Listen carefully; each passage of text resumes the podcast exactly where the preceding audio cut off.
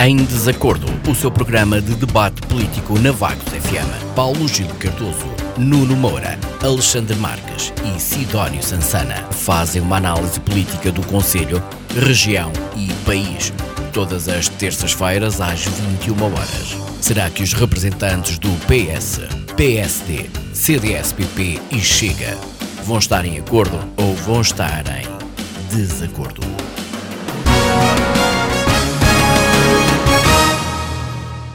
Olá, muito boa noite, bem-vindos a mais um Em Desacordo. Hoje voltamos a focar-nos nos temas de âmbito nacional e em destaque volta a estar uh, o, o, Partido Socialista, não é? E, e, a polémica no governo. Uh, quando vos enviei este, estes temas, recordo, uh, a minha sugestão era falarmos então na nova secretária de Estado que tinha as contas arrestadas devido a um processo do marido e do facto do CDS-PP defender a admissão da, da secretária de Estado em causa da Agricultura.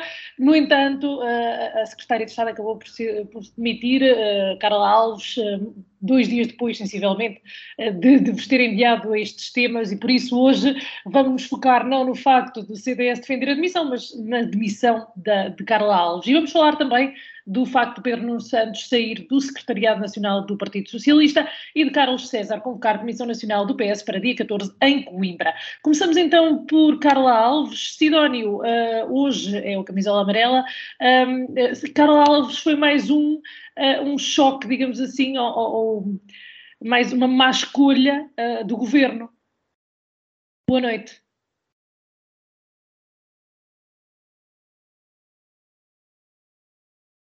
Sidónio? Uh, boa noite, Sara. Boa noite, Isabel. Uh, aos colegas de painel e à auditória da Vagos FM. Um, não, efetivamente, os acontecimentos nesta área sucederam um ritmo vertiginoso. Um, o governo de Costa uh, bateu mais dois recordes com esta história uh, da agora ex-secretária de Estado da Agricultura. Uh, nós começámos por ter há uns meses uh, um ex-secretário de Estado, no caso Miguel Alves, secretário de Estado adjunto do Primeiro-Ministro, que adiantou a uma empresa enquanto presidente da Câmara de, de Caminha 300 mil euros. Passamos para os euros de utilização da TAP recebidos por Alexandre Reis, e agora uh, o patamar ficou em 700 mil euros de Carla Alves, aí secretário de Estado da Agricultura, uh, que o Ministério Público pede que sejam devolvidos. Para além deste recorde, acabámos por bater o outro recorde, que foi o facto de ter uma secretária de Estado esteve empossada, durante, conforme as versões, durante 24, 25 ou 26 horas, empossada que não literalmente em funções, porque isso não chegou a acontecer, e, portanto, depois uh, recordes e uh, há aqui um terceiro, que este sim digno do Guinness, uh, que já ninguém terá este governo, que é o facto de ser o governo com o maior número de membros demitidos por atrapalhadas e cambalaches de natureza financeira ou similares em tão poucos meses em funções. É uma ânsia de bater recordes que nem o Cristiano Ronaldo é capaz de igualar. E neste momento já nem sequer é esta atrapalhada do dia, é? as coisas acontecem com tal rapidez que neste momento o assunto que se fala é o da Estado de Turismo, Rita Marques, que dois meses depois de sair do, do governo foi trabalhar para uma empresa a que atribuiu eh, fundos enquanto era governante. Portanto, uh, de resto, continuamos por estes dias numa situação em que parece que a intervenção de Medina na nomeação de Alexandre Reis como sua secretária de Estado ainda não foi bem esclarecida. A Medina terá ido ao Parlamento prestar esclarecimentos, eh, mas eh, escudou-se conforme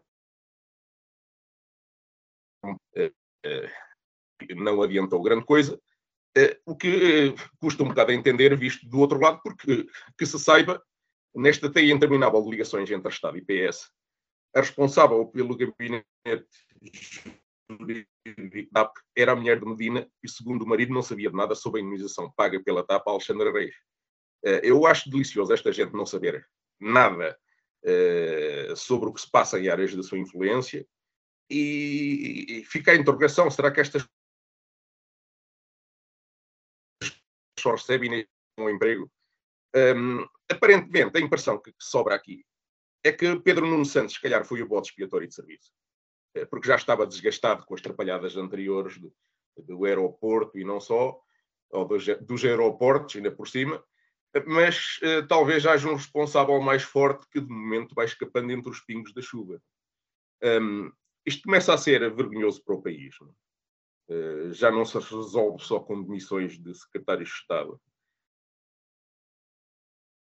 Um, isto uh, está a chegar a um ponto e, que só passa com a admissão do governo e novas eleições, o que implica naturalmente que o Presidente da República, da República que assuma as suas responsabilidades. Um, é preciso não esquecer também que se chegamos ao ponto de penalizar responsabilidades políticas uh, dos ministros, o que é que se há de dizer então das responsabilidades políticas de quem devia coordenar e liderar a de ministros? E, e, mesmo que estas novas eleições não produzam uma alteração do cenário político, como vaticinava aqui na semana passada, Alexandre, e eu tenho dúvidas e guardo para as próximas sondagens para saber o que é que realmente os pensam uh, sobre estamos metidos.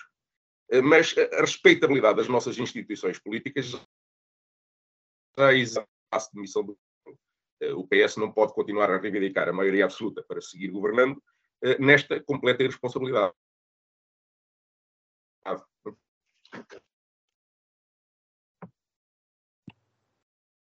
Muito bem. Uh, eu, eu, penso que estamos aqui com algumas dificuldades em, em ter o Sidónio, com alguns cortes. Uh, Carla, uh, temos aqui mais uma polémica no governo socialista e, e eu pergunto-lhe se considera o mesmo que o Sidónio, que isto já é um bocadinho demais, digamos assim, para, para, para os portugueses. Boa noite, Sara. Boa noite, Isabel. Boa noite aos meus colegas, a todos que nos ouvem e veem, todos que nos seguem. É, que é demais é, qualquer, nem que seja apenas um caso, já é demais. Nós estamos a falar de cargos políticos, cargos que, que supostamente têm que dar o seu melhor pelo, pelo país e basta um para já ser demais. E, e a Secretária de Estado acabou mesmo por se demitir. Eu até achei, isto até é mal dizer, não é? Mas eu até achei alguma graça, porque António Costa disse na quinta-feira, quando estavam a votar a moção de censura, que se alguém do, com cargo governativo tiver dinheiro escondido do fisco, então não deve continuar de governo.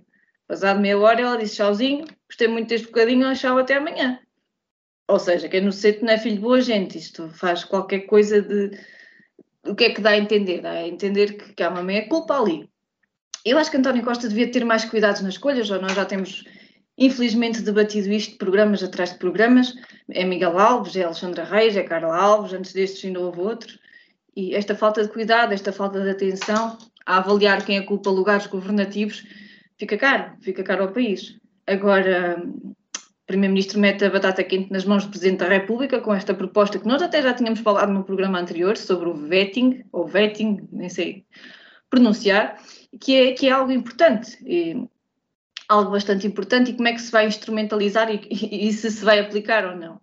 Uh, para quem não acompanhou o programa anterior, e só aqui um parênteses, o vetting é uma expressão que serve para descrever a ação e escrutinar o percurso de um candidato a um determinado cargo político e a avaliar a sua integridade. O Alexandre, na altura, no programa anterior, o Alexandre deu uh, o exemplo dos Estados Unidos, onde isso já é feito. Com este tipo de política, cada candidato a um cargo público é avaliado e escrutinado, ou seja, é analisado o seu currículo, as redes sociais, consult, uh, é, é consultado o seu registro criminal, se está, está envolvido em algum processo judicial ou se é suspeito de alguma coisa, e, e dívidas à Segurança Social. Portanto, aí Pedro Passos Coelho não podia ter sido Primeiro-Ministro porque ele devia dinheiro à Segurança Social. Uh, portanto, todo o percurso é esmiuçado para perceber se tem ou não condições de assumir um cargo. E se bem que há casos que nem é preciso grande escrutínio ou pedir grandes documentos muito pessoais. É, bastava ver as notícias da situação de Alexandra Reis e no Expresso, no jornal O Expresso, em maio. E qualquer miúdo de 12 anos consegue ir ao Google e fazer uma, uma pesquisa, não é? E, e depois é, é, os efeitos disto, a, a, nível social, a nível político, é um mal-estar contra quem, até contra quem faz um bom trabalho uh, e, e, cria uma sensação de uma espécie de mal olhado, como se fôssemos todos iguais. Agora parece que quem é socialista leva assim com, com um olhar e com um certo coisa de gozo, não é? estas situações prejudicam o trabalho de, outras, de outros membros do governo, numa época difícil, social e economicamente, prejudica também pessoas com um trabalho político autárquico, ligadas ao Partido Socialista, como eu estava a dizer. Uh, e depois há uma certa chacota de, olha, é mais um, é mais um, são todos iguais. E, e este mal-estar aumenta, aumenta o fosso entre cidadão eleitor e cidadão político. E, e, e se existiam eleições, como o Sidónio estava a falar, que eu não concordo nada, eh, eh, eu estou para ver o nível de abstenção, é que se calhar vai bater recordes. E, para finalizar esta primeira abordagem, hum, eu acho que o Primeiro-Ministro está ali com algum cansaço político e não pode ser. Não pode ser porque esta legislatura não tem um ano sequer. Uh, nós, ainda não se começou a executar nenhuma política, nenhum projeto assim verdadeiramente reformista, andamos aqui a apagar fogos. Aliás, eu, eu acho que começou-se a apagar fogos por causa da pandemia também. Uh, agora é, a guerra, depois é a inflação, e o que, é, que, é que vem aí? E, e, e, e, resolver pilares fundamentais do Estado, como a saúde, como a educação, que estamos em greve também, uh, dos professores, ainda não se fez assim coisas que realmente mudem a, a estrutura de, da área. E, e ele tem mesmo reforçar a sua autoridade e a sua capacidade de liderança se quiser levar este país para a frente. Muito obrigada, Carla. Nuno, uh, ainda a semana passada tínhamos estado a falar uh, do governo e destas polémicas de, de mudanças uh, nesta, nesta legislatura e, e, hoje estamos aqui a falar de mais uma. Olá, Sara, boa noite. Boa noite à Carla, ao Alexandre e ao Sidónio. Um cumprimento especial à Isabel, que todos nós temos vindo a cumprimentar ao longo destes dias, mas na verdade não tem estado connosco porque uh, está uh, doente, tanto quanto sub, e portanto está de baixa este tempo todo, e portanto cumprimentos para ela e rápidas melhoras, e um cumprimento especial ao auditório da Vagos FM. Sara, relativamente a esta questão do governo, eh, a admissão de Miguel Alves, secretário de Estado adjunto do Primeiro-Ministro, foi se calhar a mais emblemática de todos, quer sejam as anteriores, quer, quer as que seguiram.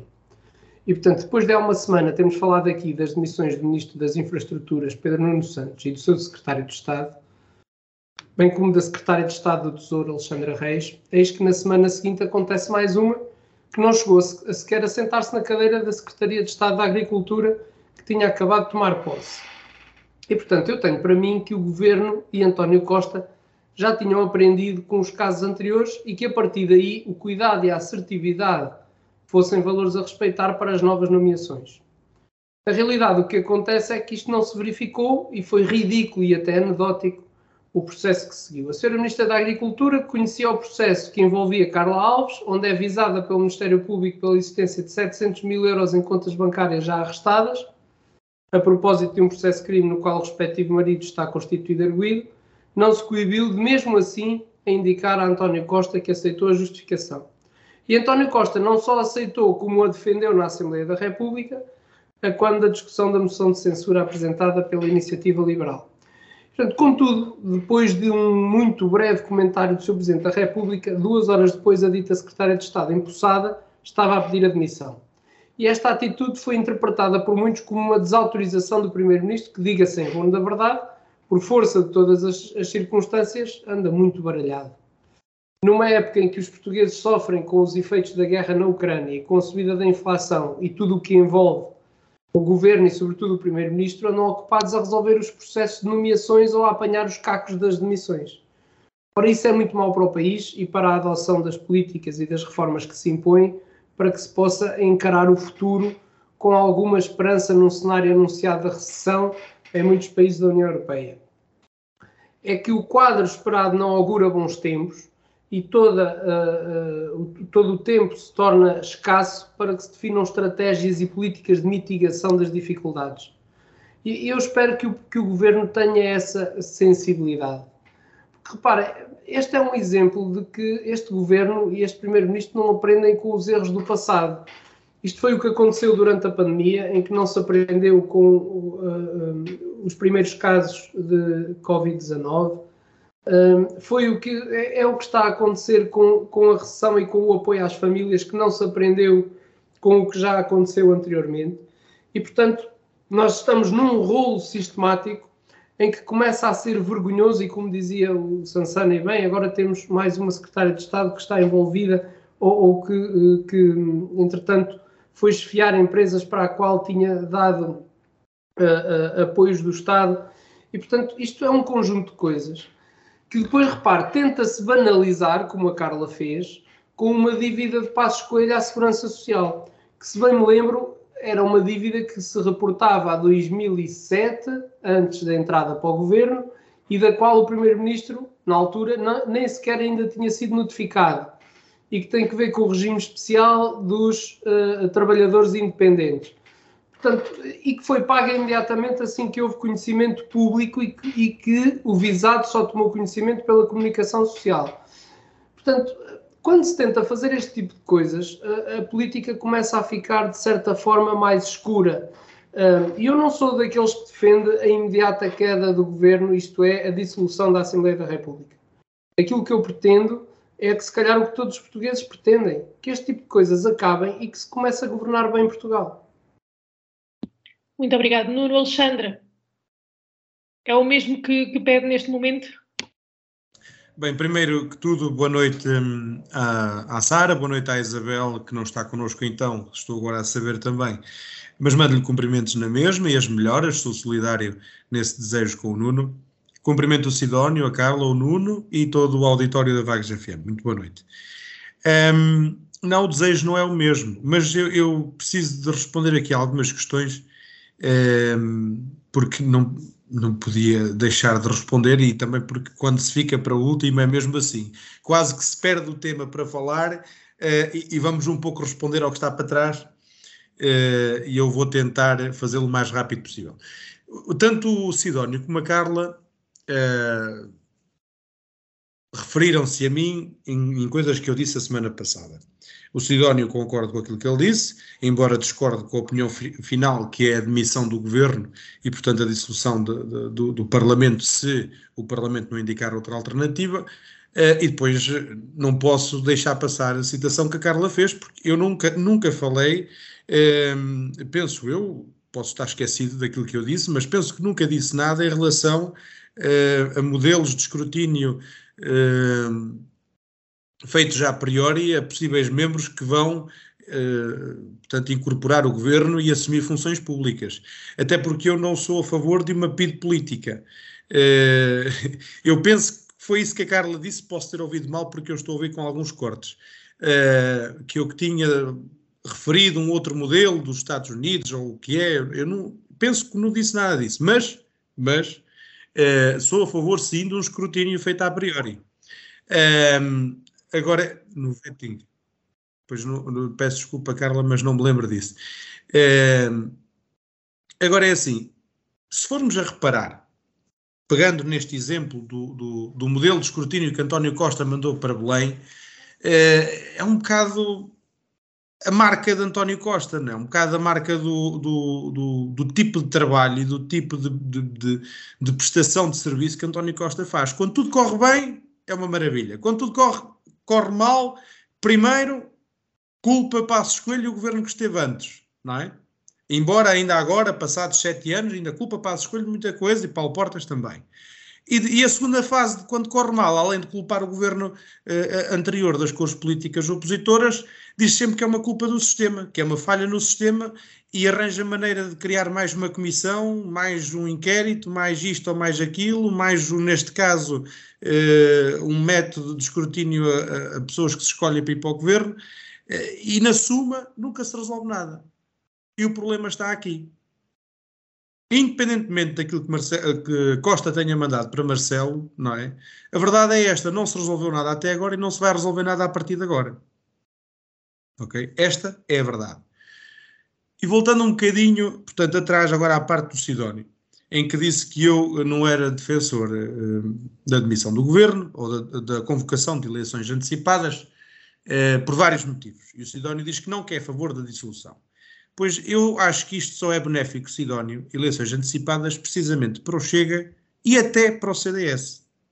Mas eu nisto tento ser um pouco imparcial, porque tem que o ser não é? Porque nós estamos a falar da nossa vida, estamos a falar do nosso país, por muito que numas eleições antecipadas, mediante as, as sondagens que têm vindo a público recentemente, e as próximas serão ainda mais interessantes, dada esta problemática toda, não é?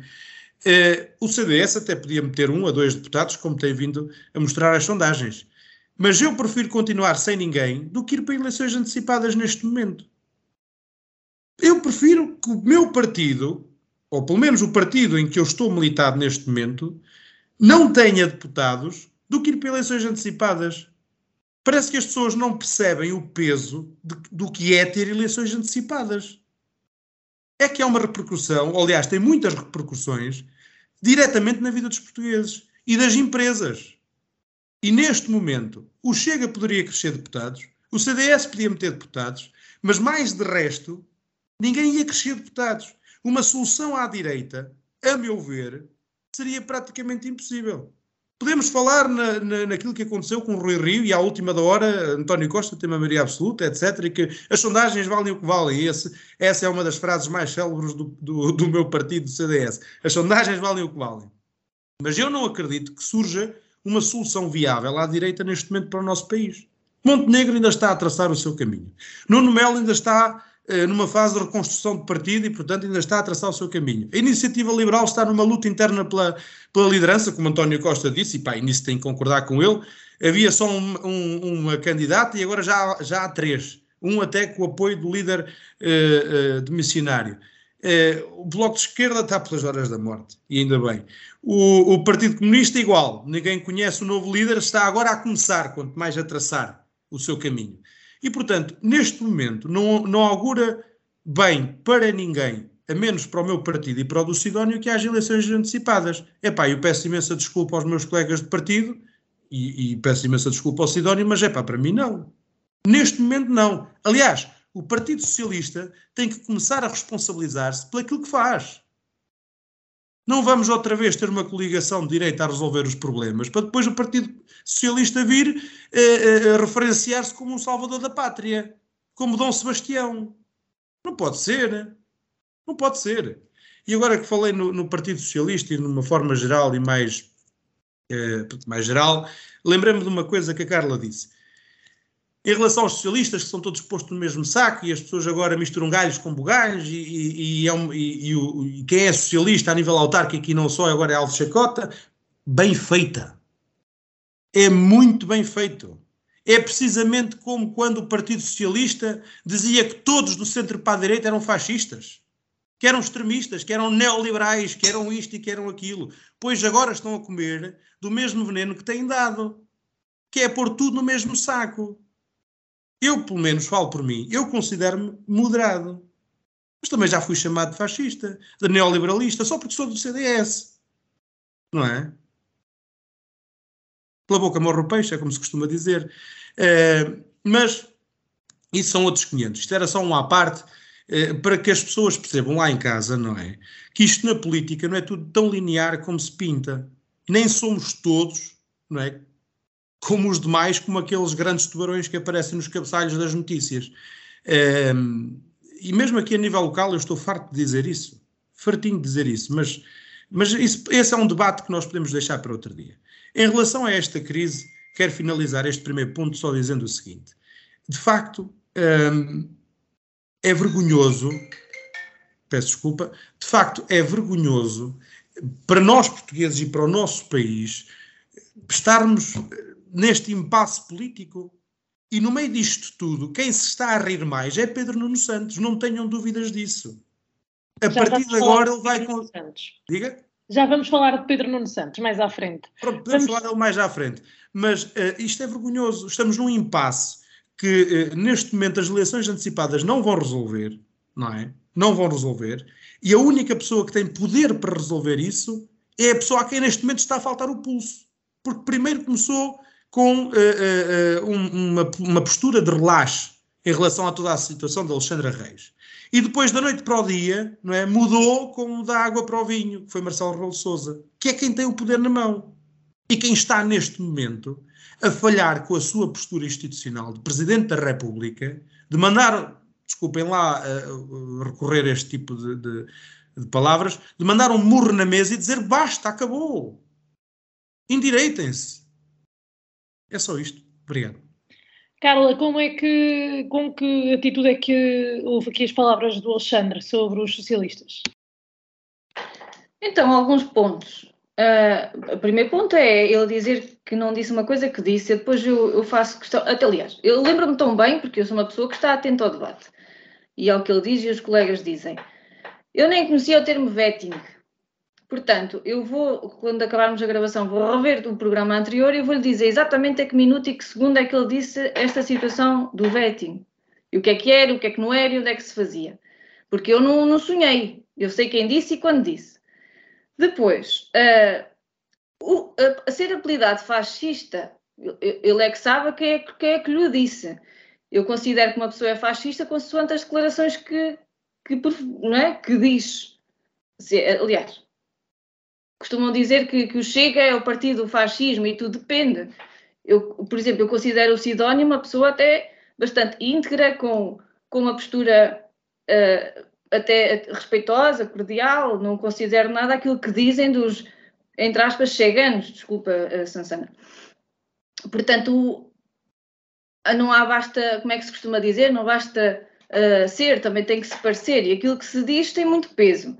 E o que se diz e o que se faz em termos de, agora, de aquilo que interessa, de governação do país, e como o Nuno disse muito bem, o que importa não é se há eleições, porque nós muito provavelmente vamos ter uma taxa de abstenção muito altinha, eh, se calhar até recorde. O que importa é governar o país e governar bem. Governar bem com responsabilidade, com transparência, com integridade e, e com a competência de fazer as reformas necessárias para este país e de acabar, sim, com esse tipo de casos que só deixam mal não só o governo do Partido Socialista, como os socialistas por esse lado fora. Quem não se sente não é filho de boa gente. E toda, toda a classe política de todos, os, de todos os partidos, porque quem está na política às vezes sente um, uma certa. Uma certa. Como é que eu ia dizer? Há, há muito boa gente que já não quer entrar na política porque não, não, por muito boa vontade que tenha de fazer pela terra, nunca é reconhecido. E há quem já, está, já esteja na política e queira sair para nunca mais voltar. Estas pessoas, eh, se calhar é por isso que, que algumas estruturas não conseguem captar e fazer equipas, se calhar é por isso que também o, o António Costa não consegue captar os melhores. Porque os melhores já não querem nada com a política. Isto aqui só, só traz é desgraça para o, para o futuro do país. Quer queiramos, quer não, é preciso um governo estável, uh, íntegro, competente, responsável, mas também, por outro lado, a par disso, é preciso também uma oposição capaz. E nós também não temos nenhuma partidos capazes de fazer alternativa. Portanto, eu não quero entrar pelo discurso do Alexandre, que eu não me revejo nesse tipo de postura. Uh, já lhe disse duas coisas que eu acho que são fundamentais, mas eu considero que é importante que o governo do Partido Socialista se foque naquilo que é mais importante e, e também, uh, e vamos falar nisso no ponto a seguir, deixe de lado a vida interna do partido, que agora não interessa para nada. O que interessa para nada é vida, o que interessa mesmo é a vida das pessoas e como é que elas vão fazer um ano muito difícil que temos pela frente. Nuno, eh, poderá ser efetivamente, como a Carola diz, este tipo de atitudes que afasta uh, as boas pessoas ou, ou, as pessoas qualificadas da política? Sim, Sara, isto acaba por ser uma mistura do discurso do, do, do, Alexandre com o discurso da Carla, para dizer o quê? Acaba por ser uma mistura porquê? porque depois fica tudo no mesmo saco. Quer dizer, todos nós representamos partidos diferentes, mas se algum de nós fosse eleito para a Assembleia da República, neste momento estaríamos rotulados como estão os demais políticos que infelizmente um, trazem para a política este tipo de situações. Porque vamos agora falar abertamente e esquecendo as cores político-partidárias, que é um exercício que eu tento fazer sempre, e nomeadamente quando faço a discussão deste programa. Aquilo que António Costa disse no Parlamento relativamente à senhora Secretária de Estado tem razão. Eh, tem razão neste sentido. Nós não podemos, não devemos, esta é a minha opinião, nós não devemos uh, apontar o dedo a uma pessoa porque tem um familiar que cometeu um erro na vida. Uh, aqui a questão é que é diferente e tem a ver com e tem a ver com a, a, a forma como cada um de nós depois avalia esses casos. O que é que é aqui diferente? Aqui é diferente que a, a senhora Secretária de Estado também beneficiou eh, do erro que o marido cometeu, porque o dinheiro foi para os dois. Portanto, aqui não estamos a falar de um caso onde o marido foi acusado de ter morto alguém, não estamos a falar de um crime de homicídio, não estamos a falar uh, de um crime de ofensa à integridade física. O que eu quero dizer com isto é que nós temos que ter algum cuidado nestas avaliações.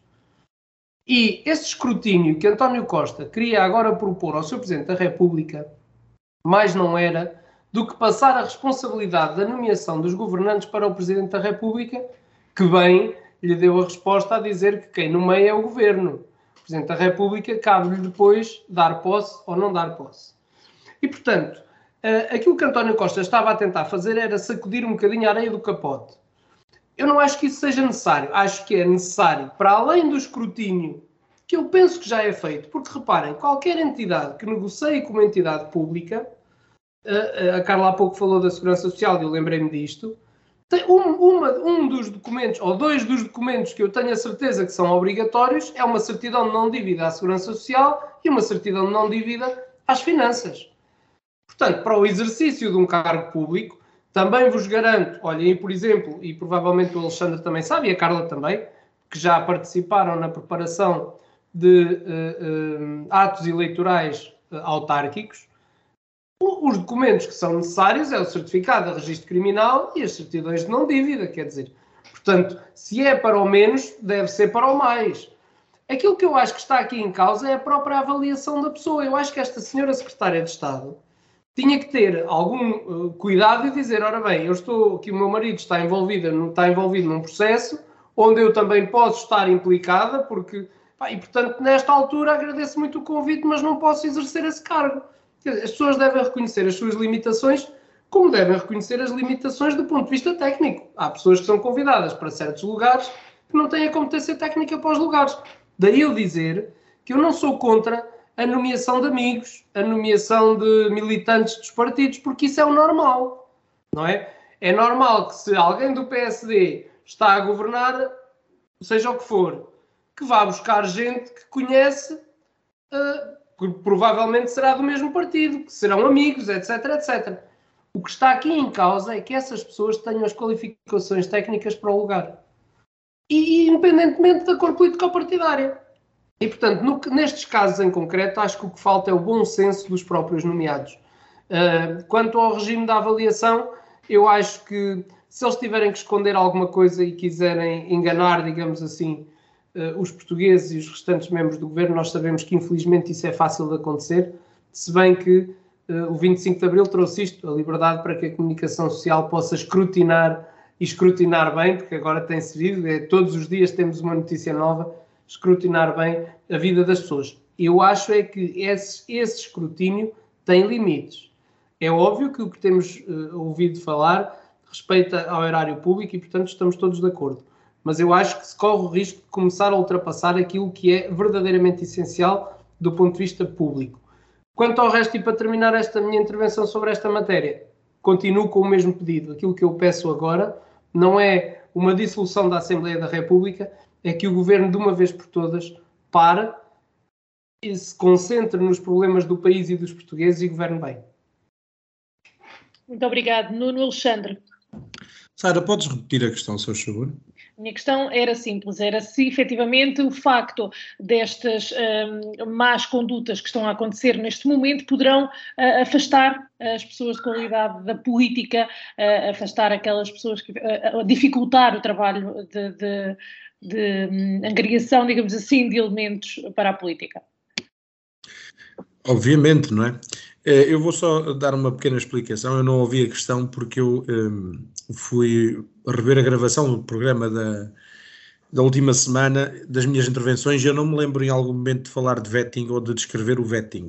Mas eu desafio a Carla a fazê-lo e, portanto, se na próxima um, semana ela me, me apresentar provas em como eu disse, então eu peço desculpa à Carla nessa altura e pedirei ao auditório. Se a Carla não encontrar, depois espero que ela peça desculpa, está bem? Uh, em relação a este assunto, é obviamente que isto afasta as pessoas da política, mas tanto a nível nacional como a nível local, nós temos vários exemplos disso uh, aqui a nível local. E, e, não só aqui em Vagos, em todo lado. É, a, a, política é uma coisa tão bonita.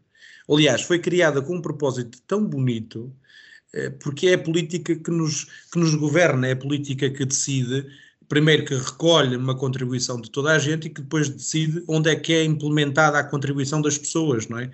e das empresas. Ou seja, onde é que se investe nas infraestruturas, na segurança, na saúde, na educação, etc., para que todos tenhamos uh, acesso a essas uh, situações básicas. E, portanto, a política foi criada com um propósito bastante bonito. É? Um propósito justo e um propósito. Uh, epá, de justiça, que é mesmo assim, não tenho outro termo para descrever isto. O problema é que as pessoas, com as suas, um, com os seus defeitos humanos, têm cada vez mais, ao longo do tempo, conspurcado de tal forma a política, que pessoas que nunca estiveram na política cada vez mais colocam entraves à sua participação na política.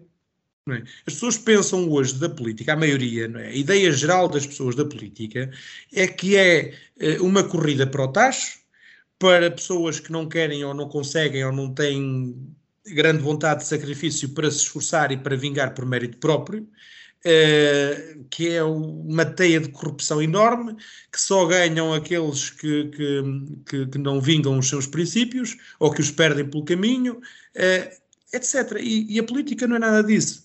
Não é? A política só é isso se nós, quando nos envolvermos, permitirmos que isso aconteça. Mas isso já vai da consciência de cada um. E depois esta imagem, obviamente, que afasta as pessoas, não é? Mas tudo isto vem em momento oportuno. Não nos podemos esquecer desta situação. Vem em momento oportuno. Apesar do momento ter, se calhar, sido acelerado por um rol de situações que foram descobertas e foram colocadas a público pelos meios de comunicação social, isto mais cedo ou mais tarde iria acabar por acontecer, não é? Porque não nos esqueçamos que António Costa está de saída. O Partido Socialista, neste momento, está com o balão cheio. Para eles, qualquer um que venha a seguir, desde que tenha algum tipo de nome, conseguirá eh, agarrar mais quatro anos a seguir António Costa. E por isso eu disse agora há pouco que Pedro Nuno Santos é o, é o que se ri mais desta charada toda. Eh, porque em, em a oposição interna ou a demarcação política de António Costa teria que começar a qualquer momento, não é? A qualquer momento. Uh, aliás, grande parte daqueles que saíram do governo nos últimos meses, é? porque ainda não fez um ano de mandato, uh, eram vistos como os potenciais candidatos à sucessão de Costa. Neste momento, no governo, o único potencial candidato que lá está é Medina. Os outros todos saíram, até Marta Temido, que era tida como uma sucessora, possível sucessora, está fora. Não é? Parece-me a mim eh, que isto mais cedo ou mais tarde iria acabar por acontecer, mas alguém puxou o tapete cedo demais uh, e a coisa foi descoberta. Agora é assim, também não temos um bom registro histórico daquilo que se vem a descobrir a acontecer assim que um governo socialista cai e entra um governo de direita. Uh, vejamos o que é que vai acontecer. Ehm, mas para finalizar este ponto, sim, obviamente que isto tudo afasta cada vez mais as pessoas. E aqui tenho que concordar com a Carla. Uh, se fôssemos para eleições antecipadas, muito provavelmente as pessoas do centro, que nem são centro-esquerda nem centro-direita, são de centro, são pessoas que são moderadas e depois acabam por votar mais na pessoa ou nas pessoas que estão à frente do que propriamente nos partidos. Uh, essas pessoas iriam acabar por se abster, não é? E a coisa tanto podia correr bem extremistas de direita como extremistas de esquerda. Extremistas, como se costuma dizer por aí. Um, mas pronto, é tudo. Muito obrigado, Alexandre Sidónio, para fecharmos este tema.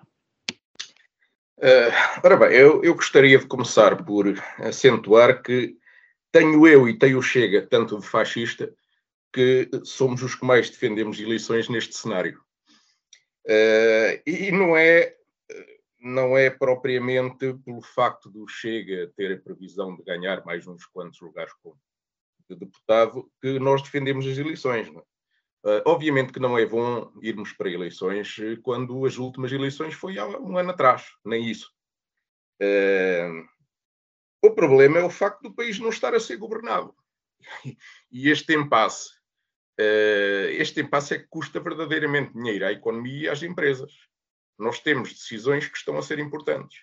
E, portanto, de alguma maneira temos que sair disto. É óbvio que o desejável era que o governo governasse. Foi para isso que ele foi eleito. É, mas não vemos maneira disto. Quer dizer, se calhar para a semana que vem temos aqui mais três ou quatro escândalos uh, do género destes. Portanto, se continuarmos assim, uh, a situação não pode continuar como está. As soluções que se vão apontando, epá, esta solução de agora fazer aqui um, um processo burocrático vai avaliar o passado de, dos, dos ex-governantes, como que se em oito dias ou 15 dias, não sei o que é que está previsto para a duração desse processo burocrático, como se isso apanhasse eh, alguma coisa. Quer dizer, é, isso é daquelas, eh, daquelas soluções que eu ponho ao nível de, dos estudos que se encomendam e das comissões de inquérito que se, que se estabelecem, quando não há soluções concretas para implementar. Portanto, não, eu não espero grande coisa uh, daí. Uh, mas para dizer mais qualquer coisa sobre o cálculo eleitoral, uh, eu acho que o cálculo eleitoral está a vir mais de outros setores do que propriamente do nosso lado. Eh, não deixa, por exemplo, de ser sintomática, acho eu. A, a, forma como os restantes partidos com representação parlamentar ehm, lidaram com a situação uh, na votação da moção de censura que foi apresentada pela Iniciativa Liberal e que só teve o apoio do, do, do Chega. Uh, os demais partidos ou não estão preocupados com a imagem uh, e com o estado do país, ou então, em particular, mais à esquerda, uh, se calhar estão muito preocupados com o que poderia ser neste momento a erosão completa da sua uh, participação parlamentar se fôssemos para novas eleições. Isso sim é cálculo eleitoral.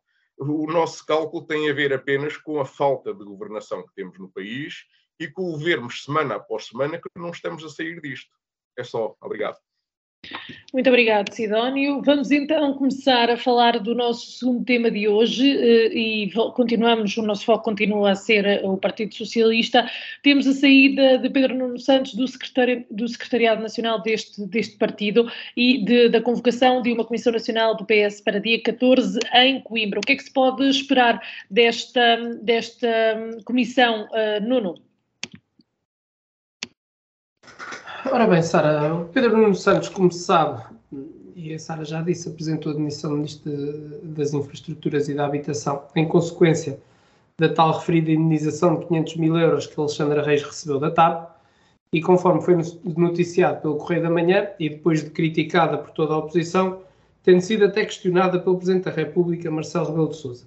E, portanto, convém lembrar que Alexandra Reis recebeu uma indenização de meio milhão de euros por sair antecipadamente, portanto, em fevereiro, do cargo de administradora executiva da transportadora aérea, quando ainda tinha de cumprir funções durante dois anos. Em junho, foi nomeada pelo Governo para a presidência da Navegação Aérea de Portugal e, no final do ano, escolhida para secretária de Estado do Tesouro. Ora, com esta atitude, Pedro Nuno Santos só vem demonstrar que está empenhadíssimo no seu futuro político. E, e esta demissão do Secretariado Nacional do Partido Socialista, que não era obrigatória que ocorresse mesmo depois da sua demissão de ministro, e que o afasta da direção do partido um, e, consequentemente, das decisões políticas do Partido Socialista, só prova que o que Pedro Nuno Santos pretendeu foi demonstrar a ruptura total com as políticas de António Costa e de Fernando Medina, seus potenciais adversários na luta futura uh, pela liderança do Partido Socialista. E, portanto, neste rebuliço, nestas trapalhadas e nos casos casinhos e casões em que o Partido Socialista se envolveu, há que colocar ordem na casa e, nesse sentido, eh, Carlos César, o presidente do partido, convocou a Comissão Nacional para reunião para uma reunião eh, no dia 14, salvo erro, em Coimbra. Eh, em 11 meses de governo já ocorreram 13 demissões e outras tantas tomadas de posse. E, e, portanto, é bom que de uma vez por todas se resolvam este tipo de trapalhadas e se começa a trabalhar naquilo que de facto importa, que é o bem-estar dos portugueses.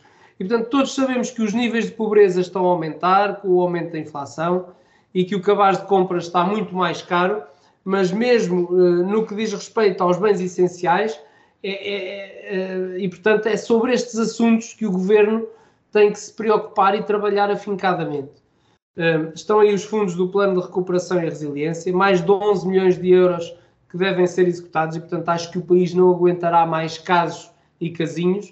é preciso muita humildade, mas acima de tudo é preciso muita concentração naqueles que são os verdadeiros problemas dos, dos portugueses. Portanto, vamos ver.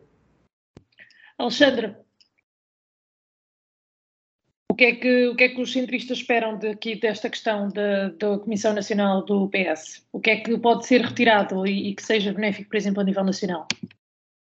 Eu, antes de responder a essa questão, eu gostava que os meus colegas me ajudassem, e, não estou a gozar, nem a ser irónico, tenho mesmo a dúvida.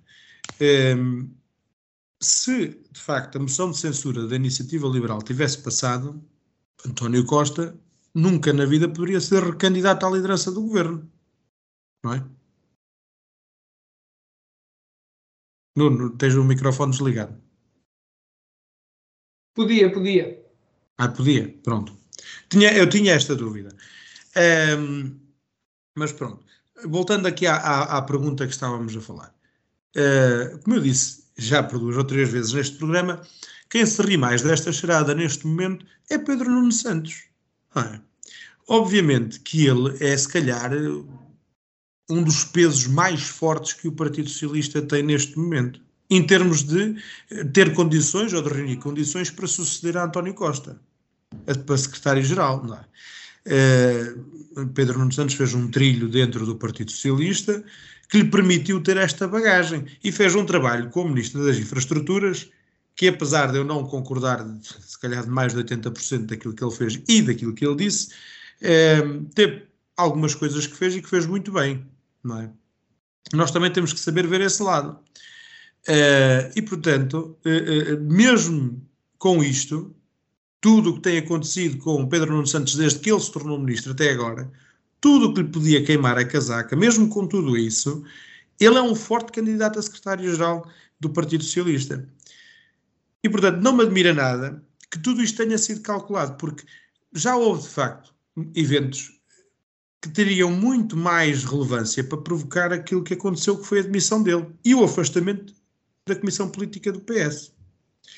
Agora, só não sei é se ele se afasta da Comissão Política do PS é, por vontade própria, não é? Ou porque alguém o convidou a sair e lhe disse que talvez fosse a melhor opção. Já não sei. Isso já são eh, situações que acontecem nos corredores, nos bastidores do partido, não é? Ou de cada partido, porque isto pode acontecer em qualquer um dos partidos. Uh, mas obviamente que todo este afastamento dá uma, uma nítida e clara uh, imagem, uma uh, clara mensagem de que Pedro Nuno Santos rompeu por completo com a atual estratégia do Partido Socialista e mediante a ambição que todos conhecemos dele de um, de um dia vir a liderar este partido e de ser candidato a, a primeiro-ministro, eh, tudo encaixa. É? Tudo encaixa. Agora teremos que aguardar por, por uh, mais momentos icónicos de Pedro Nuno Santos, não é? Vamos andar atentos àquilo que ele vai andar a fazer uh, e só o tempo dirá aquilo que realmente irá acontecer, porque uh, isto é um senão. A moeda tem duas faces. Eh, o afastamento dele também lhe pode tirar alguma da preconização que ele tem para ser o tal candidato à sucessão. É? Neste momento, Fernando Medina tem o palco para fazer em menos tempo o trilho que ele fez e ganhar, se calhar, tanto ou mais peso do que aquilo que ele ganhou ao longo dos anos. Mas, uh, uh, como disse, temos que esperar, temos que aguardar para ver. Estou curioso em ouvir a, a, opinião da Carla, portanto, termino por aqui. Muito obrigado. Primeiro vamos ouvir Sidónio. Qual é a sua opinião sobre este assunto? Uh, ora bem, uh, sobre a saída de Pedro Nuno Santos, uh, é provável que ele vai iniciar o caminho para a candidatura a secretário-geral do PS. não se deve limitar a gerir os apoios do Estado às empresas da família mas a única coisa que sabemos neste momento de concreto é que o vaticínio de Pedro Nuno Santos não bateu certo com a realidade e ele acabou por sair de São Bento, quer como deputado, quer como ministro, primeiro de André Ventura. Bom, isso já sabemos. Uh, agora, se a ideia é realmente Pedro Nuno Santos pretender a candidatura à liderança do PS, e parece que sim, é provável que sim, eh, do ponto de observação do Chega, aquilo que se me oferece dizer eh, era só o que faltava o PS ter uma viragem à esquerda ainda maior do que aquela que já tem. Uh, não precisamos disso. Uh, eu aqui lamento, mas a imagem que tenho de Pedro Nuno Santos foi construída há uma dúzia de anos, quando ele teve aquela célebre tirada de que a dívida pública não era para pagar. Uh, desde esse dia que a minha a imagem que construí em relação a Pedro Nuno Santos não é realmente a melhor. Se calhar o que era preciso agora era que Medina e António Costa seguissem os, os passos de Pedro Nuno Santos, ou que Marcelo lhes mostrasse o caminho, porque é intolerável andarmos, andarmos, semanalmente a discutir estas coisas de demissões e remodelações, uh, dignas da República das Bananas, e agora temos uma, temos uma nova, um novo ministro das, da habitação, que há umas semanas atrás não era preciso, mas ao fim do ano de governação já é preciso. Ficamos sem saber se isto é um governo ou se é um empreiteiro de obras públicas. Eh, sobre a necessidade da reunião da Comissão Política, eu, eu começava por pegar naquilo que é a visão do PAN sobre a questão. Eh, o PAN sugere um novo governo do PS sem ida a eleições. Eh, e eu aqui, quer dizer, se António Costa já tem dificuldade em regimentar pessoas para casos concretos de substituições de secretários de Estado ou de ministros, imagine-se o que era agora ter que arranjar pessoas para um governo inteiro. Um, sem vícios, ainda por cima, sem telhados de vidro. É mais difícil ainda. É mais, é mais difícil do que arranjar pessoas. Se calhar arranjar pessoas talvez conseguisse, mas sem vícios, sem telhados de vidro, aí o caso ficava mais complicado. Uh, e por isso, uh, o que é que vai sair da Comissão Nacional do PS de dia 14 em Coimbra, não sabemos bem em relação, pelo menos, a esta questão e ao estado, do, ao estado em que está o PS. Uh, eh, só se for realmente para constatar que o PS chega a esta situação aos 50 anos de existência. Uh, mas, de qualquer forma, uh, pode ser que essa comissão, que essa reunião e que os próximos passos dentro do PS sirvam para fazer um ponto de viragem na legislatura se o próprio aparelho do, do PS resolver começar a cobrar de António Costa o facto de este não ter ordem na governação. Aí, se calhar, podemos começar a ter novidades e, e, começar a ter alguma ajuda para a atuação que Marcelo devia ter e não tem. Uh, mas, por outro lado, uh, independentemente daquilo que o PS faça ou não faça, o que eu também começo a achar estranho é que hum, isto também podia ser um ponto de viragem para o PSD, Uh, onde agora se vai dizendo que não se pretende que o governo caia, mas por precaução vai-se adiantando a preparação do programa eleitoral. Uh, eu acho que nesta altura, se calhar, o PSD também já justificava um bocadinho mais de, de firmeza e de convicção nas posições sobre este assunto. Uh, porque também os seus próprios militantes, os militantes do PSD, se as coisas continuarem nesta indefinição, neste deixa andar, neste vamos ver, agora não é a altura, eh, talvez os militantes que estão um bocado descontentes pelo facto do PSD estar arredado do poder há tanto tempo, eh, comecem também a cobrar de Montenegro por essa indefinição. Portanto, por este lado, talvez também haja coisas engraçadas a acontecer nos próximos tempos. Obrigado. Muito obrigado, Sidónio. Carla, para, para fecharmos aqui o programa, diga-me eh, a sua opinião relativamente a este assunto. O que é que se pode esperar do, desta Comissão Nacional? Isto, isto Sara, isto é a opinião é que mais calças. Eh, cada um com as suas. O Sidónio está a dizer que o PS tem, está à esquerda. A esquerda diz que o PS é a cópia do PSD, portanto, cada um com a sua opinião, não é? A minha opinião é que eu, eu, realmente espero que as pessoas não se ofendam com o que eu digo, mas eu tenho as minhas dúvidas que Pedro Nuno Santos vá para deputado. Uh, temos que pensar que quem ele é, quem ele era, um, um dos ministros mais fortes do governo, forte opositor a António Costa internamente do Partido Socialista, isso é inegável, isso é inegável. Uh, eu acho que ele, mesmo que vá para deputado, ele, ele não vai, não me parece, lá está, posso estar errada, o futuro dirá, mas não me parece que ele vai ficar na bancada da frente. Acho que não vai ficar muito, vai, ficar, vai ser mais, um pouquinho mais discreto.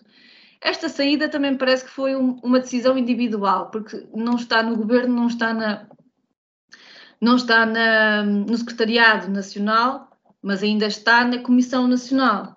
E, e, essa forte presença também que ele tem a nível distrital, que ele é muito forte aqui no nosso distrito, uh, ele está a fazer o seu caminho.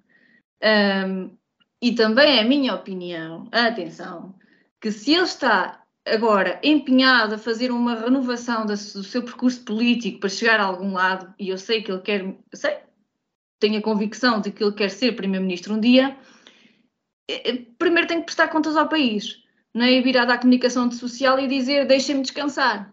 Isto não, não, não é bem a, a resposta que os portugueses querem da parte dele, porque ele não saiu de qualquer maneira. Uh, o que levou à sua saída e como foi a sua saída e os resultados que, que daí uh, se proporcionaram, não, não chegam um deixem-me descansar agora. Isto não é a resposta que se dê aos portugueses. Na minha opinião, que ninguém se ofenda, por amor de Deus. Uh, Parece-me sim que ele tem uma personalidade muito forte, muito vincada, fortes convicções. É, nós às vezes apelidamos de políticos ferozes, uma ansiedade de fazer coisas Aliás, ele tem tanta ansiedade de fazer coisas que, que ultrapassou o próprio Primeiro-Ministro naquela situação do aeroporto. Esqueceu-se de, dizer ao, ao chefe: olha, é para avançar, e, e o chefe disse: não, não é para avançar. Nós, nós temos que respeitar as hierarquias. Pedro Nuno Santos tem uma legião de fãs, entre aspas, não é? Uh, e comparar Medina a Pedro Nuno Santos não dá, porque Medina, Medina é politicamente fraco ao pé de Pedro Nuno Santos completamente. Uh, eu, como militante, estou muito pouco preocupada com a vida interna do partido a nível nacional, mesmo muito pouco preocupada. Eu estou, sim, preocupada como cidadã e militante do Partido Socialista se o governo consegue essa tal limpeza de inverno que eu tenho vindo a falar, uma tal fênix que renasce das cinzas, para finalmente resolver os problemas que existem nos pilares do Estado. Nós não estamos em tempos fáceis, é preciso concentração. E enquanto, enquanto o, o, os membros do Partido Socialista que têm assento governativo, alguns, nem são muitos, enquanto a comunicação social também andar sempre aqui a hora a hora, 80%, 90% do noticiário, esses casos, que, que, sim, não estou a dizer que não se fale, que não se opine, que não se descortine, não, não estou a dizer nada disso. Eu estou a dizer é que prejudica muito a, a, a, vida, a vida para a frente, a vida governativa para a frente. O país assim para a, a, pensar neste tipo de coisas. Agora, eu se calhar vou ter problemas internos sobre dizer a minha opinião ou não de Pedro Nuno Santos, desta, porque lá está, como eu digo, ele é muito forte a nível distrital, mesmo muito forte. Uh, eu penso até que, vai, que há o Congresso já programado para este ano. Não, não estou aqui muito certa nos timings, mas geralmente eles são em maio. Portanto, vai haver congresso e vai. Que vai ser bonito também vai. Uh, mas António Costa vai se manter na liderança porque eu não sei se isto, isto não é um seguro António Costa. Não, não, é bem isso. Eu acho que isto é, é um bocadinho mais. Entretanto, vão aparecer outros candidatos, mas Pedro Nuno Santos é mesmo muito forte. Muito bem, muito obrigada aos quatro. Já não temos tempo para uma segunda ronda, no entanto, vamos avançar para as mensagens finais. Alexandre, Mensagens finais de hoje. Mensagens finais. um, mensagens finais. Eu estava a pensar naquilo que queria dizer, mas pronto, não há segunda ronda, vou já mesmo passar para, para a mensagem final. Pois a minha mensagem final hoje é curta, não é? Uh, assistimos estes dias a uma invasão do Congresso uh, em Brasília, do Palácio do, do Palácio do Planalto, que é a residência presidencial, e do Supremo Tribunal Federal, penso que é assim que se chama, que também penso que tem a, portanto, a sua residência, a sua morada no, no, no Palácio do Planalto, é uma invasão por parte de supostos uh, apoiantes de Bolsonaro. E, e, houve imediatamente uma onda levantada pelo mundo em que comparavam a invasão deste, de, de, em Brasília do Congresso e do restante, eh, em que comparavam com a invasão do Capitólio nos Estados Unidos da América, a 6 de janeiro de 2021. Uh, houve até alguém, não é, que começasse logo a acusar Bolsonaro de ser o incitador uh, desta situação. Uh, primeiro que tudo, eu tenho que condenar veemente esta situação. Acho que isto nunca, em momento algum, deve de acontecer.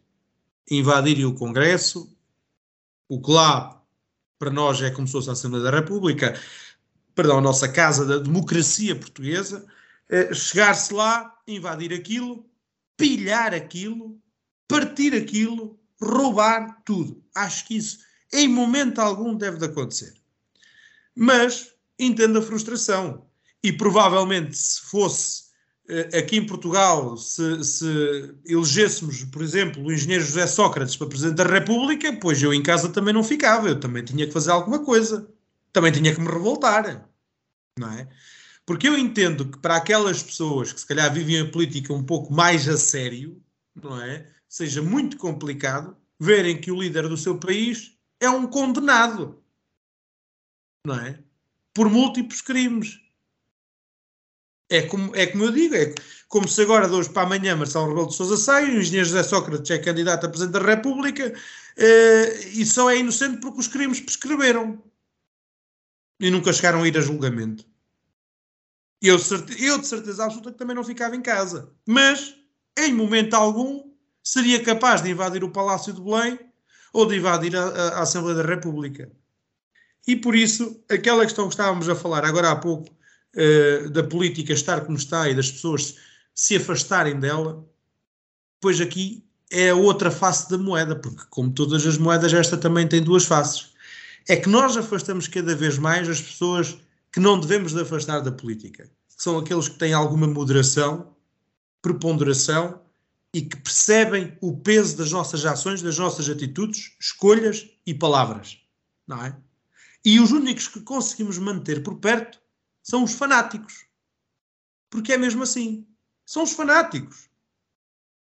E neste rumo, eh, em que cada vez mais a política está polarizada, eh, eh, muito à esquerda ou muito à direita e nada de centro, é? nada, nada de moderação, nós podemos ver uma escalada das tensões, não só a nível político, mas também a nível social, a nível de violência, de agressão, de tudo, o que pode vir a fazer o quê? Com que os fanáticos provoquem guerras civis.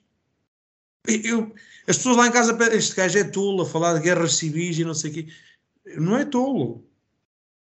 Ao longo da história, houve uh, guerras civis que começaram por menos.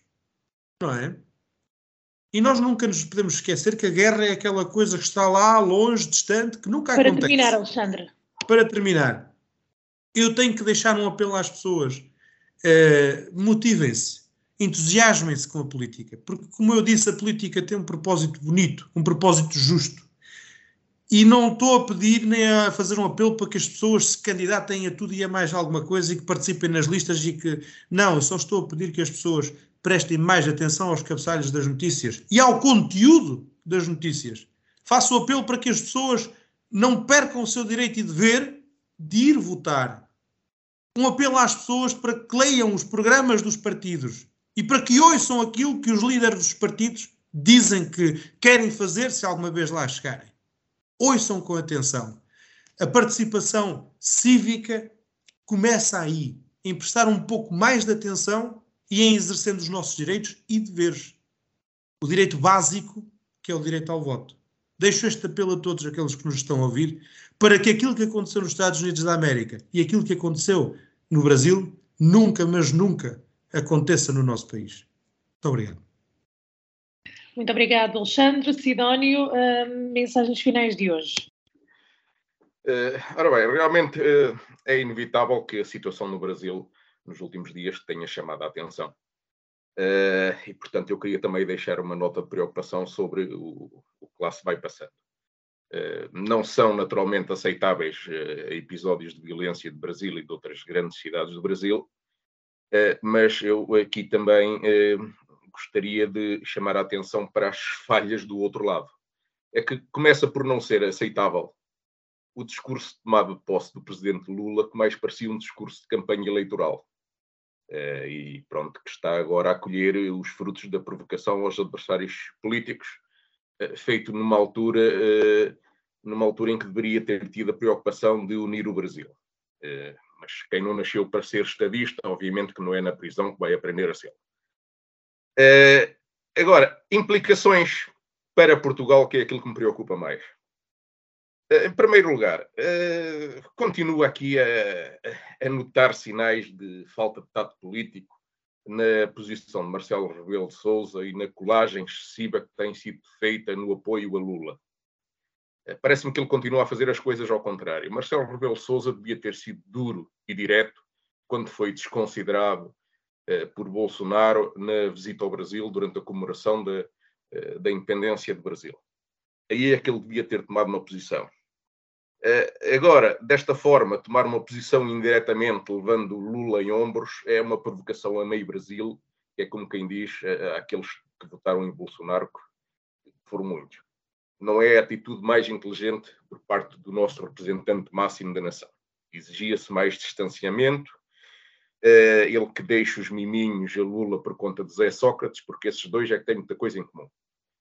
Finalmente, aquilo que mais me preocupa sobre as implicações que esta situação pode ter para o nosso território é que é preciso ver que o futuro do Brasil normalmente já é complicado porque a governação é difícil, eles têm um sistema eleitoral que estimula a fragmentação e para conseguir acordos para fazer alguma coisa é preciso haver ali trocas de favores que nunca mais acabam.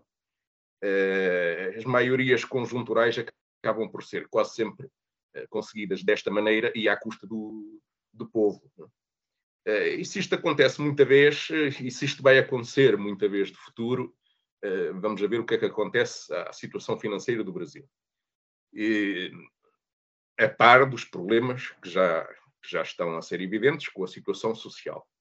Eh, e se a situação se degrada nesses dois campos, numa altura em que nós já temos em Portugal 250 mil brasileiros a residir, 2,5% eh, da população portuguesa, numa altura em que acabamos de aprovar neste país uma legislação sobre imigração que eh, é uma mera porta franca de entrada para imigrantes, se houver uma crise financeira grave e social grave no Brasil, eh, o que é que isso pode implicar em termos de um fluxo migratório do Brasil para Portugal? É que nós não conseguimos aguentar de maneira nenhuma com um milhão ou dois de brasileiros aqui no espaço de dois ou três anos. Esta é verdadeiramente a parte que mais me preocupa nesta situação. Muito obrigado. Muito obrigado, Sidónio. Carla, mensagens finais. Para mensagens finais eu talvez me possa repetir um bocadinho, mas existem reflexões a fazer. Um, a comunicação social puxa muito pelos sentimentos. Quando eu falo de comunicação social, atenção, Vagos FM, eu não me estou a referir a vocês, eu estou a referir àqueles que não têm limites e, não tendo limites, escondem-se atrás do direito à informação. Puxam pela emoção, como que a provocar uma revolução dentro da, da pessoa. Eh, contra este governo da esquerda caviar. Nunca se viu tanta perseguição. Nos outros governos sempre houve casos e casinhos e, infelizmente, não é? Isso não, também não, não desculpa que este governo o, o apresente, mas, mas nunca se viu tant, tanta, tanta perseguição. Uh, isto que os colegas falaram sobre o que está acontecendo no Brasil, o que aconteceu nos Estados Unidos, eh, não sabemos, à partida, quero acreditar que não vai acontecer em Portugal. Mas eu também não sonhei que vi nas, várias vezes nas redes sociais e ouço pessoas na rua a dizer coisas como era uma invasão à Assembleia para ver se aprendiam. Metade daquela malta já chegava muito bem. São muitos a comer do mesmo tacho. Eu não digo outras coisas porque eu não sou mal educada. Ou pelo menos tento não ser. Uh, e, e, poucos são os corajosos que hoje em dia querem ir para a política para se dar o, o, o seu contributo em prol de um país. Uh, e poucos são aqueles que lá estão e que querem sair para nunca mais voltar. Eu aqui estou realmente a repetir-me. Eu consigo lembrar-me de bons ministros à altura da geringonça que dificilmente voltam. E é pena. Uh, é pena que 80% dos noticiários, nestas, nesta comunicação social que eu me estou a referir, uh, seja a escrutinar a vida familiar e privada de detentores de cargos políticos com assuntos legais ou ilegais que cabe ao Ministério Público investigar. Deixem-nos trabalhar apenas 0,02% de todo o programa de noticiário falam sobre assuntos importantes para a vida direta das pessoas, que é, por exemplo, 2022 foi o ano recorde de investimentos empresarial, na ordem de 24 mil milhões que as empresas investiram neste país. As, exportações superam 50%, 50 do PIB. Nós estamos a vender, vender para fora produto português é o melhor. Para mim, Uh, e os resultados estão aí. A dívida pública continua com acentuada redução da percentagem do PIB, ficamos em segundo lugar. Uh, já eu falei no outro programa. A energia renovável continua a subir e até 2025 atingirá 85% do consumo total. Não é qualquer país que consegue isto, consegue estes resultados. A execução do PRR vai produzir efeitos já este ano e temos bons níveis de taxa de emprego e muitas vagas de emprego em setores empresariais estratégicos como a construção, a indústria e o turismo. Portanto, eu acho que também uh, já existe um cansaço, o governo tem que tomar rédeas, vamos dar um refresh na suposta crise política, encarar como um choque social que será resolvido, eu creio, e vamos sim valorizar o peso político, outro palavrão atual, vamos valorizar esse peso político que as boas decisões desta e da anterior legislatura têm no nosso cotidiano. Eu não digo esquecer estes casos, não, nem pensar. Eu digo encarar com realidade, resolver, deixar o Ministério Público agir e focarmos naquilo que é mais importante, que é o futuro. Até para a semana. Muito obrigada, Carla. Para fecharmos as mensagens finais de hoje, Nuno. Ora bem, Sara, hum, eu, eu, apesar das críticas que fiz ao governo em função das notícias dos últimos tempos, o que desejo uh, é que o nosso país seja governado com equilíbrio, com bom senso, com muito trabalho. Eu, somos um país rico, já o disse várias vezes, em muitos aspectos, geograficamente, culturalmente, recursos naturais e muitos outros. E estes factos motivam os mercados internacionais a considerar Portugal como um local de destino preferencial. E como todos sabem, o turismo representa uma forte fatia da nossa balança comercial e do, dos nossos, do nosso produto interno. E, e nessa área, uh, os nossos empresários têm estado a trabalhar bem. Há de facto um problema que é preciso atacar, que é na área da habitação. E portanto espero que a nova ministra queira e saiba definir uma estratégia que tenha bons resultados a curto e médio prazo. Na saúde também é preciso melhorar e na justiça tem que se promover todos os mecanismos para que seja mais célere para que os processos não se arrastem indefinidamente. Quanto à educação, terá que ser feita uma reflexão profunda para que o ensino em Portugal melhore significativamente. E estas são as razões porque vale a pena trabalhar e é para isso que são eleitos os nossos governantes. E esta é a minha mensagem de esperança e de alento para que este governo cumpra a sua legislatura e depois cá estaremos para, para avaliar. Não queria só terminar sem, obviamente, dizer que uh, agora é que temos uma comunicação social que procura casos e casinhos. Isso é só para quem não se lembra, por exemplo, do governo de Durão Barroso, para quem não se lembra do governo de Santana Lopes, que até as idas à discoteca eh, foram trazidas para a comunicação social. É pena que não tenhamos sempre a mesma opinião, quer seja o Partido Socialista, quer seja o PSD, quer seja o CDS, chega ao PCP. E depois, eh, virmos dizer que as notícias que interessam são estas boas notícias, de aumento das exportações, é importante, da diminuição da dívida pública. Esse, esse, se a comunicação fizesse essa informação, estava a enganar os portugueses. Porque em valor real, efetivamente, a dívida pública diminui. Mas diminui porquê?